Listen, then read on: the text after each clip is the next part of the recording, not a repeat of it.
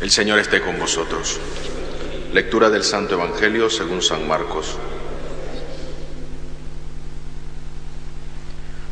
Un día al atardecer dijo Jesús a sus discípulos, vamos a la otra orilla. Dejando a la gente, se llevaron en barca como estaba. Otras barcas lo acompañaban. Se levantó un fuerte huracán y las olas rompían contra la barca hasta casi llenarla de agua. Él estaba en popa durmiendo sobre un almohadón.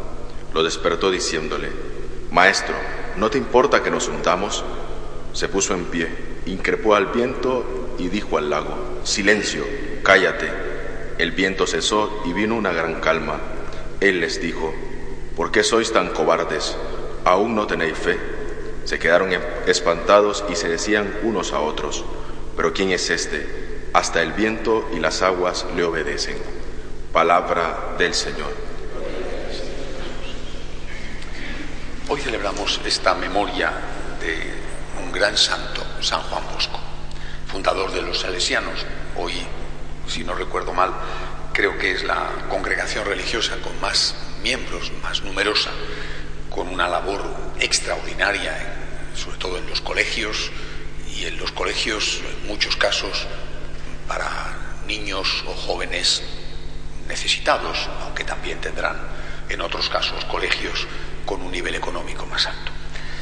Eh, cuando recordamos siempre a un santo, tenemos que fijarnos no solamente en lo que hace, sino en ese fondo que hay detrás. El momento en que surge la fundación, los problemas con que se va a encontrar, dónde se apoya este santo para hacer lo que hace. Y yo creo que hay una cosa que diferencia a los santos del resto. El resto, es decir, nosotros normalmente, cuando vemos un problema, el que sea, nos preguntamos, ¿y por qué yo? ¿Y por qué tengo que hacerlo yo? ¿Por qué tengo yo que complicarme la vida para resolver ese problema? El santo, en lugar de decir ¿y por qué yo? dice ¿y por qué yo no? ¿Y por qué yo no? Es una clave de diferencia, esencial. Será después el santo lo que sea. Con la gracia de Dios irá avanzando hacia la santidad que lo conseguirá con la ayuda del Señor y la misericordia divina a base de toda una vida. Pero en el origen siempre está esta diferencia. Y esto creo que es algo que nos vale para cada uno de nosotros. Cuando ves un problema, normalmente te preguntas, ¿y por qué tengo que complicarme yo la vida? ¿Y por qué yo? El santo, en lugar de eso, se pregunta, ¿y por qué yo no? ¿Qué motivos tengo para no hacer aquello que veo que hay que hacer? ¿Por qué tengo que estar pensando que lo haga otro, que lo haga el gobierno, que lo haga los obispos, que lo haga... ¿Y por qué yo no? Y eso vale para todos los casos. ¿eh? Cuando ves eso, San Juan Bosco, ve los niños, aquellos sin escolarizar en las calles de Turín, norte de Italia, donde había empezado ya entonces la primera revolución industrial que metía a la mujer en muy malas condiciones en, los trabajos de las fábricas, los grandes telares, a veces las minas, no tanto la mujer en la mina, pero los niños casi ya desde muy temprana edad, 10, 12 años, trabajando en la mina. Y el resto, si el padre y la madre estaban trabajando el resto en la calle como pilluelos, con una posibilidad muy pequeña de acceso a la escolarización. ¿Y por qué yo no? Esa fue su pregunta. ¿Y por qué yo no? La otra cuestión es, ¿de dónde saca el santo la fuerza? ¿Estamos ante un Superman? Superman no existe. La kriptonita que le daba la fuerza es de los tebeos y de las películas. San Juan Bosco, la Madre Teresa de Calcuta, San Juan Pablo II, tenían otro tipo de kriptonita, ¿verdad? Que es la Eucaristía, el Señor. Eh, es muy interesante ver la vida de los santos. Siempre tantos problemas. Ayer estuve celebrando la misa en Ávila y hablando con la priora, con la Madre Carmen, recordábamos los momentos en que Santa Teresa de Jesús, que entonces era simplemente Teresa de Ávila, fue llevada ante la Inquisición y fue acusada de herejía. Salió después indemne, pero qué momentos, qué momentos. cuando su confesor la acusa, revelando el secreto de confesión, inventando y mintiendo que ella se ha confesado de tener relaciones sexuales con otro fraile, con un sacerdote, y es mentira. Oiga, ¿y lo que le pasó al Padre Pío? Cuando el Vaticano manda a un inspector y el inspector le acusa también de eso. Es decir, eh, cuando ves la vida de los santos, aunque después lo ves desde el final, y desde el final eh, parece que ves lo último, ¿no? Cuando ves la vida, ves tantas pruebas, tantos problemas, tantas amarguras. Amarguras para fundar, amarguras para aguantar. Problemas de fuera, problemas de dentro.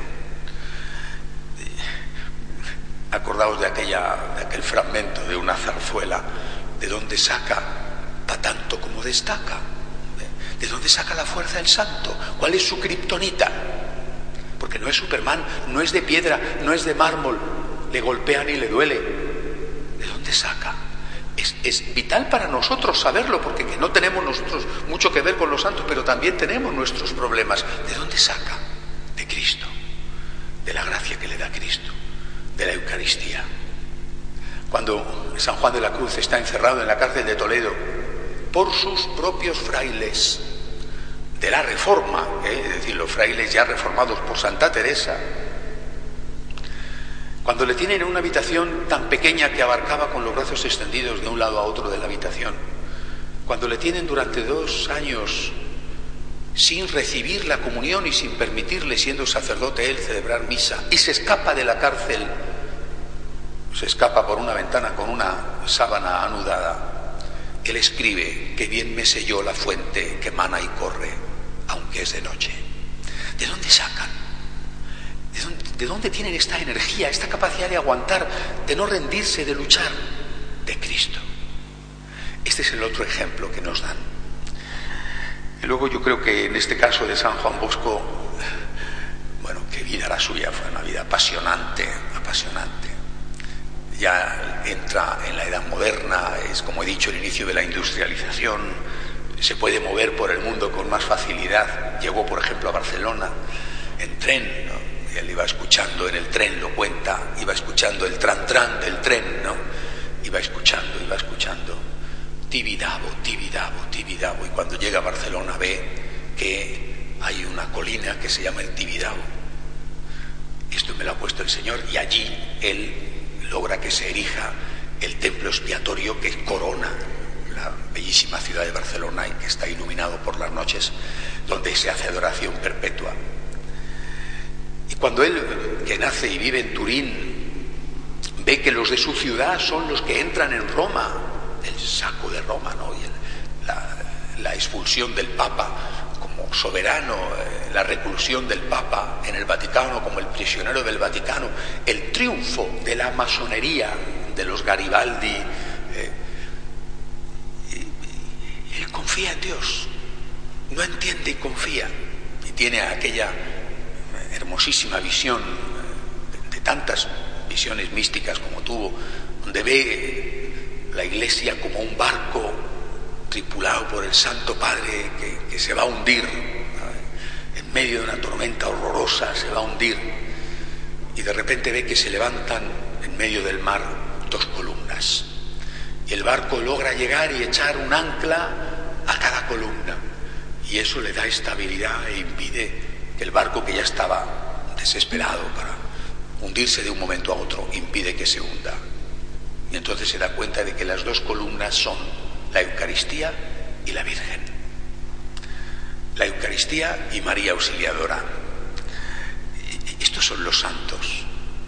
Y yo creo que es lo que nosotros, en cada santo, ¿eh? porque cada uno es como un libro maravilloso, es lo que nosotros tenemos que recordar. No decir ante los problemas por qué yo y por qué yo no. Encontrar en Cristo la fuerza. Dejarnos llevar por Él, sabiendo que aunque haya problemas con la Eucaristía y con la Virgen, nunca el barco se va a pique. De pie, por favor.